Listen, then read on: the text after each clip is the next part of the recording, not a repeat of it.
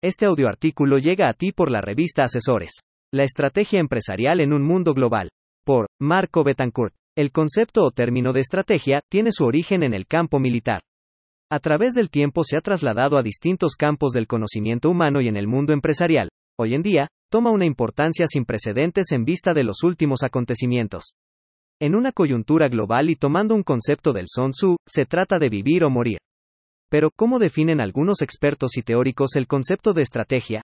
Para introducirnos en este interesante tema que muchos conocen, pero que pocos se atreven a ejecutar con éxito.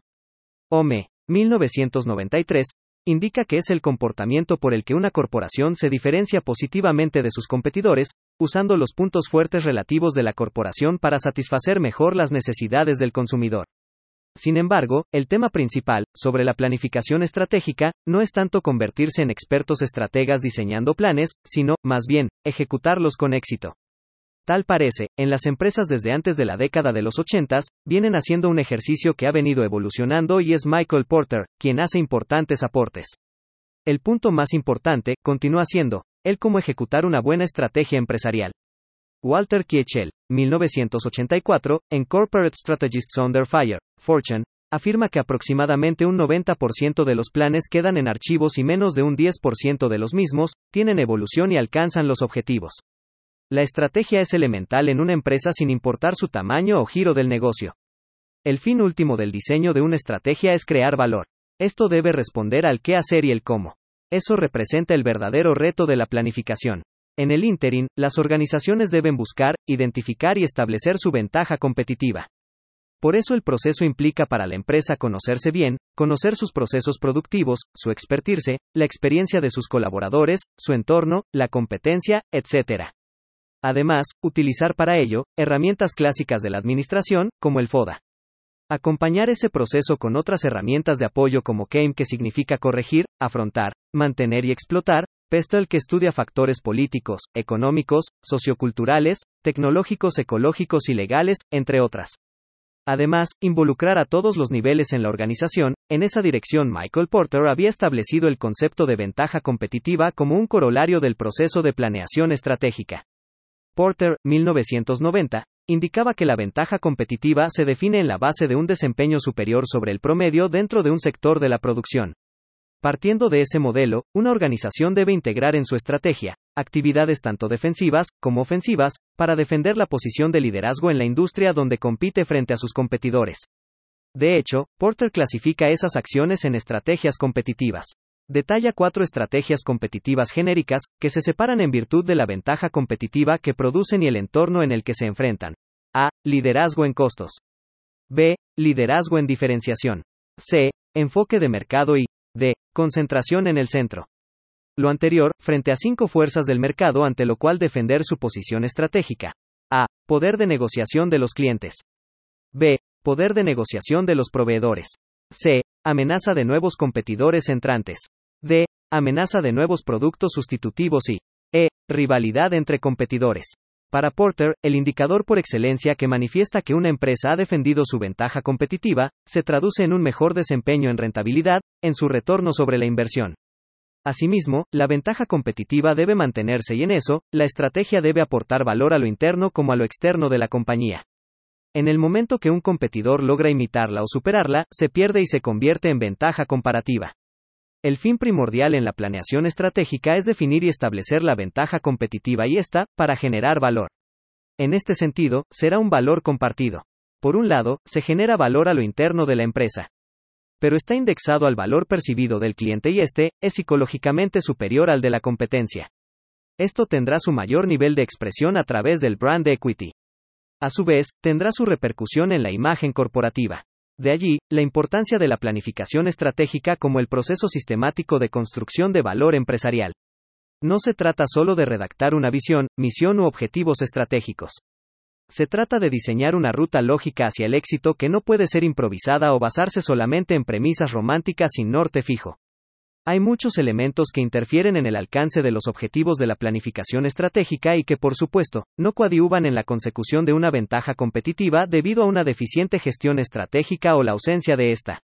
Partiendo de que la ventaja competitiva principalmente genera valor, La planificación estratégica es un arduo proceso de pasos sistemáticamente programados, en donde interviene todos los niveles de la organización sin discriminación. El plan estratégico solo es una fase del proceso y requiere de tiempo, organización y discusión en las distintas unidades estratégicas de negocio dentro de la compañía. La ventaja competitiva será el resultado de todo este esfuerzo, porque requiere evaluar con todos los niveles, en qué es mejor la organización respecto a sus competidores y por qué lo hace mejor. En principio, se consideran factores como costo y eficiencia de producción. Pero esto no es suficiente. Se debe hacer una reflexión sobre la cadena de valor y el plan estratégico y más que hacer las cosas diferentes, el factor que nos desmarca de la competencia, es hacerlas mejor, que se pueda medir. Esto, no necesariamente al inicio es un factor nominal, sino más bien, intangible, que finalmente genera valor nominal y quien lo califica, percibe y censura, es su destinatario, el consumidor y, o cliente y en ese sentido es grave que una estrategia no connieve a una ventaja competitiva y por consecuencia, una organización no genere propuestas de valor. Con base en la teoría de Porter, una empresa tiene ventaja competitiva cuando su rentabilidad está por encima de la media del sector industrial en el que se desempeña. Hoy día, la ventaja competitiva es el resultado del proceso de planificación estratégica, que le permite a la empresa identificar sus fortalezas y oportunidades para producir un bien o servicio de manera ventajosa, no solo en términos de costo, sino también, en hacerlo mejor y diferente respecto de su competencia. En términos de negocio, la ventaja competitiva consiste en un grupo insuperable de valores o cualidades que tiene una compañía y que le permiten diferenciarse de su competencia de manera sostenible en el tiempo. Para desarrollar la ventaja competitiva, se debe visualizar a la compañía como una entidad organizacional integral.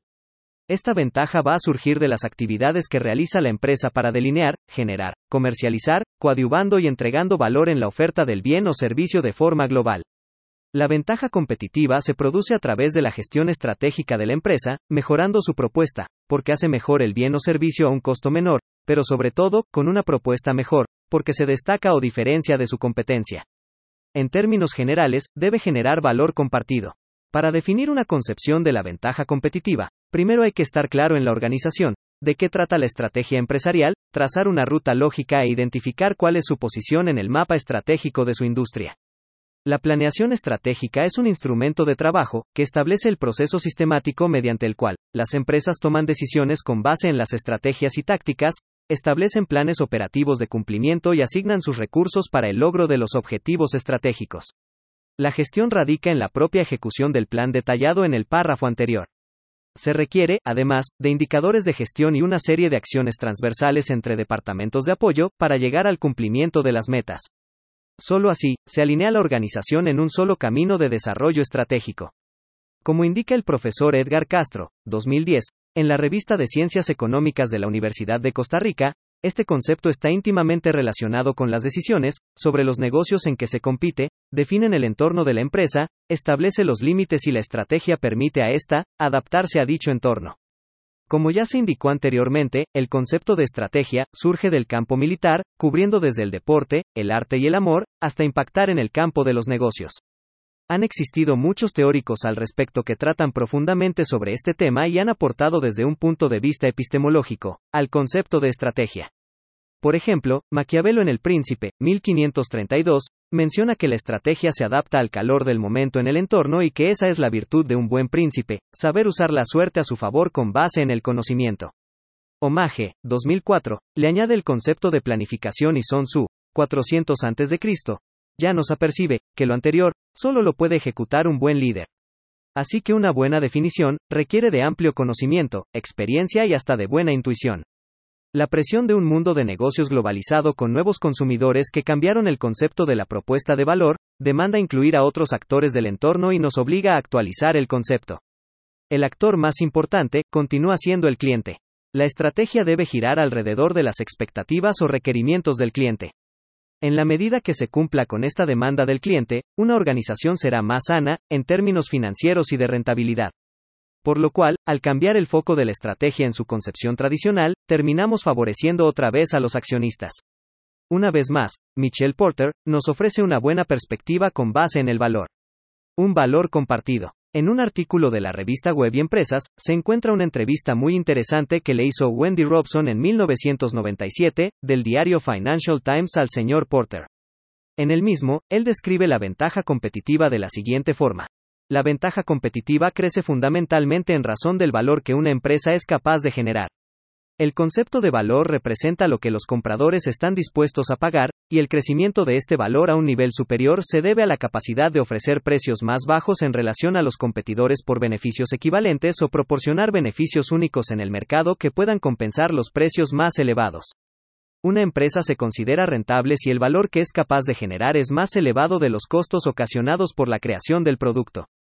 A nivel general, podemos afirmar que la finalidad de cualquier estrategia de empresa es generar un valor adjunto para los compradores que sea más elevado del costo empleado para generar el producto.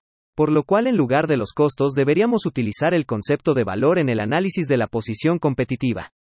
Esta exposición del señor Porter es mucho más diáfana y, además, refuerza un concepto central en su definición, se trata de la cadena de valor, que finalmente produce valor. Dentro de este modelo teórico que él formula, explica que todo lo que se va agregando en el proceso, desde el input hasta el output, será el valor agregado y para efectos prácticos, en nuestros días está íntimamente relacionado con el requerimiento del cliente. O sea, debe fundamentarse en la necesidad del cliente, no en la propuesta de producto. Es un tema de dónde está la prioridad y la importancia de que, es el cliente, quien define qué quiere y qué está dispuesto a comprar. Lo anterior, es uno de los aspectos que la modernidad de los negocios debe tomar del concepto porteriano y, además, actualizar al contexto. Además, de que una empresa tenga ventaja competitiva frente a otra cuando es capaz de mejorar su margen, ya sea bajando sus costos, o bien, aumentando las ventas, debe ser capaz de hacerlo mejor y diferente, generando valor. En este esquema, nunca se dejará por fuera el requerimiento del cliente.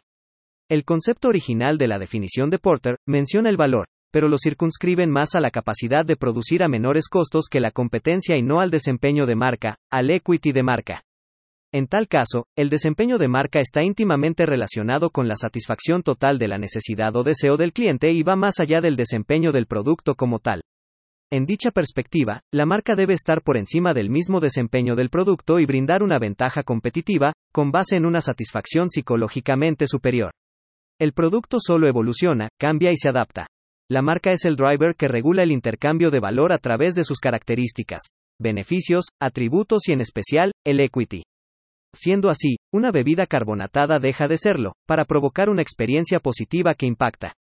Un parque temático se convierte en una experiencia de vida en familia y así, sucesivamente el desempeño de bien o servicio, nos lleva a un nivel psicológicamente superior.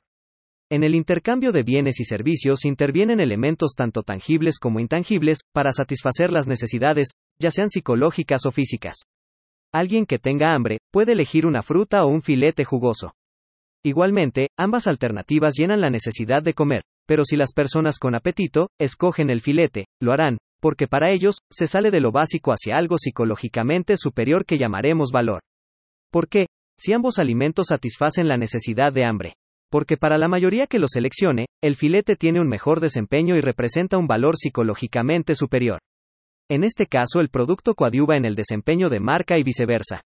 Este paradigma o conflicto interno, en muchos casos, se dará cuando un cliente debe tomar la decisión de compra y ese momento de la verdad, guiará su comportamiento a considerar elementos de valor físicos y psicológicos que regirán su decisión de compra final no siempre debe ser coherente o lógico, es un comportamiento influenciado por muchos elementos, como su entorno, educación, capacidad adquisitiva, recomendaciones, experiencias previas, muchos otros más.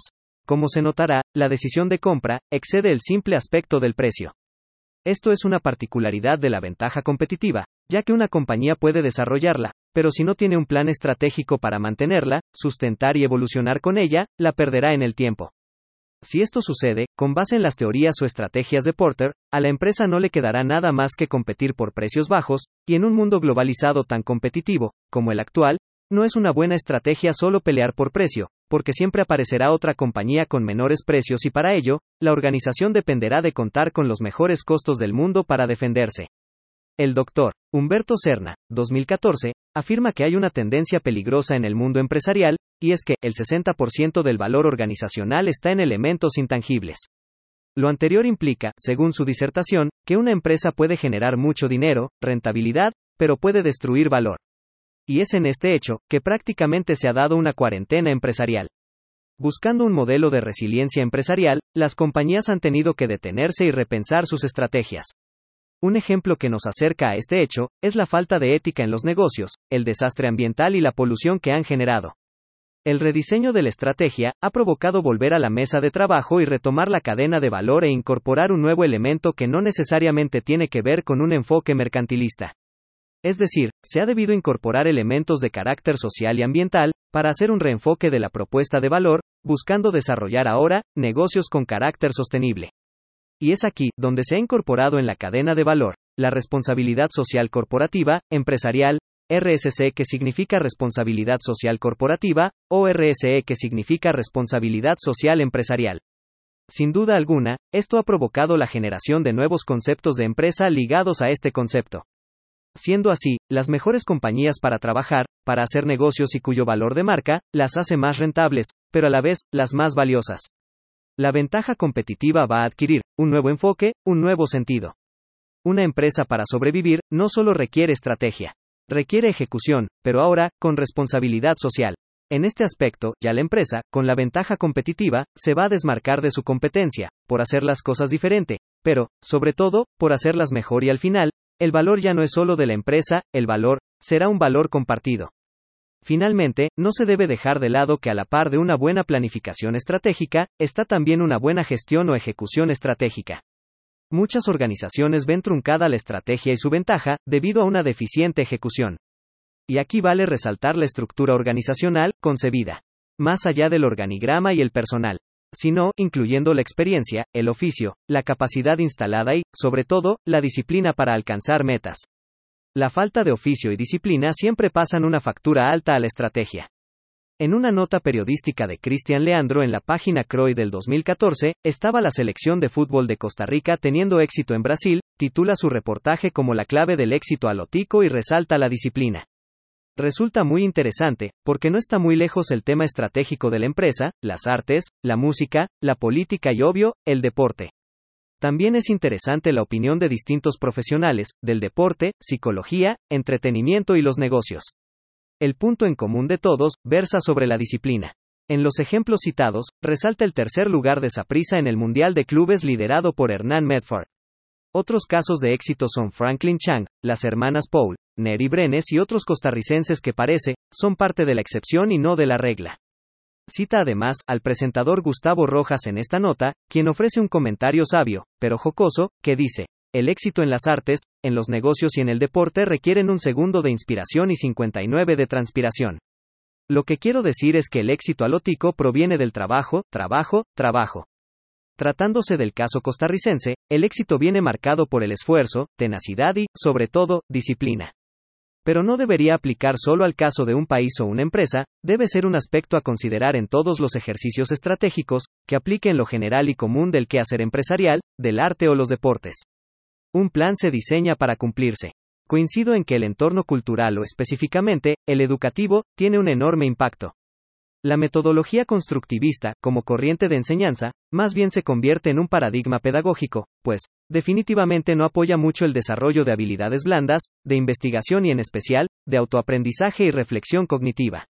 Uno de los elementos culturales que le hace mucho daño al medio local, es la cultura del mínimo esfuerzo. En la misma nota, el aporte que hace la psicóloga María Flores es importante. Ella, muy apropiadamente indica que mucho del problema de disciplina se trae desde la secundaria, esforzándose al mínimo y dejando todo para el final. Las aulas universitarias no se sustraen a este fenómeno, preparando a estudiantes para competir en el mundo empresarial de forma muy light. El mismo sistema completo para esta anomalía. En lugar de desarrollar un modelo de toma de decisiones gerenciales, incubadoras de negocios, resolver conflictos o problemas, el desarrollo del background de la andragogía gerencial, el empoderamiento del estudiante para investigar o fomentar el autoaprendizaje. Lo que normalmente se hace en un centro de estudio superior, es dictar un curso, con sus definiciones o conceptos, contextos y casos, que cuando el estudiante concluye el mismo, un tiempo después ni recuerda el 20% de lo impartido. Esto último requiere mucha responsabilidad, integridad, autoestima y, sobre todo, disciplina. Siempre, sobre la misma nota, viene una intervención del economista y académico Carlos Arguedas. Según su concepto, los empresarios costarricenses exitosos fueron capaces de tener la visión de crear un equipo de trabajo, donde incluso se permite tener en ese equipo a un loco, un creativo, alguien que sea el de las ideas. El éxito en los negocios se debe a tres puntos. disciplina, constancia y liderazgo para tener un equipo de trabajo, sin duda alguna, disciplina, constancia y liderazgo, son ingredientes elementales para el éxito de los ejemplos antes citados. Y es que el éxito de la selección de fútbol en Brasil 2014 no solo fue disciplina. Definitivamente se requiere una alta dosis de motivación, de convicción de que la meta y objetivos son realizables y alcanzables. Además, de que no importa lo que hace un rival o competidor, aunque sea un campeón mundial como Inglaterra, Italia o Uruguay. Lo importante es saber bien lo que el equipo tiene que hacer y en dónde están las fortalezas, debilidades, oportunidades y amenazas entre unos y otros. De allí debe salir la ventaja competitiva que difícilmente superará al rival. Esta es una característica de las empresas exitosas en la implementación de sus estrategias y en el desarrollo de su ventaja competitiva. Es desarrollar equipos de trabajo. Lo que hoy se conoce como equipos de alto rendimiento con disciplina de ejecución. Un equipo de alto rendimiento es un grupo de trabajo en donde tienen claro hacia dónde van, cuáles son sus objetivos, misión y visión. Están enfocados a obtener un desempeño superior a sus competidores, están comprometidos con la excelencia. Son equipos eficaces, con gran capacidad de adaptación, con un alto enfoque a los resultados y cuentan con una gran capacidad de comunicación. Así que el éxito en la estrategia no admite improvisación ni suerte. Aquí se distancia un poco del enfoque del príncipe de Maquiavelo. Pero se acerca mucho más a los principios de Sun Tzu. En términos bélicos, el manejo de información es vital para el éxito. Pero, además, requiere de la preparación de un equipo para interpretarlos, obedecerlos y ponerlos en ejecución. El líder será el responsable de aplicar una buena dosificación de todo lo demás y, sobre todo, mantener una comunicación coherente y asertiva. La experiencia de los gerentes que lideran el desarrollo y la gestión estratégica es fundamental. Este es otro tema importante que juega un papel determinante en el alcance del éxito. En resumen, los gerentes deben de contar con un perfil multifuncional y no enclaustrarse en un reducto disciplinar de carrera. Además, deben de contar con habilidades blandas, con sensibilidad social, con ética, integridad y visión de mundo. Estos pequeños detalles pueden significar una gran diferencia en la forma de tratar problemas y consecuentemente con el ofrecimiento de soluciones. Por eso, es menester siempre hablar de equipos de trabajo multidisciplinarios y de alto rendimiento. En resumen, la planificación estratégica es en parte arte y en parte ciencia. Confluyen una serie de aspectos del ambiente y del entorno. Es una ruta lógica y un camino largo, difícil, pero que debemos disfrutar. Todos en la organización se deben conectar a un mismo lenguaje, al mismo reto y a una misma ruta.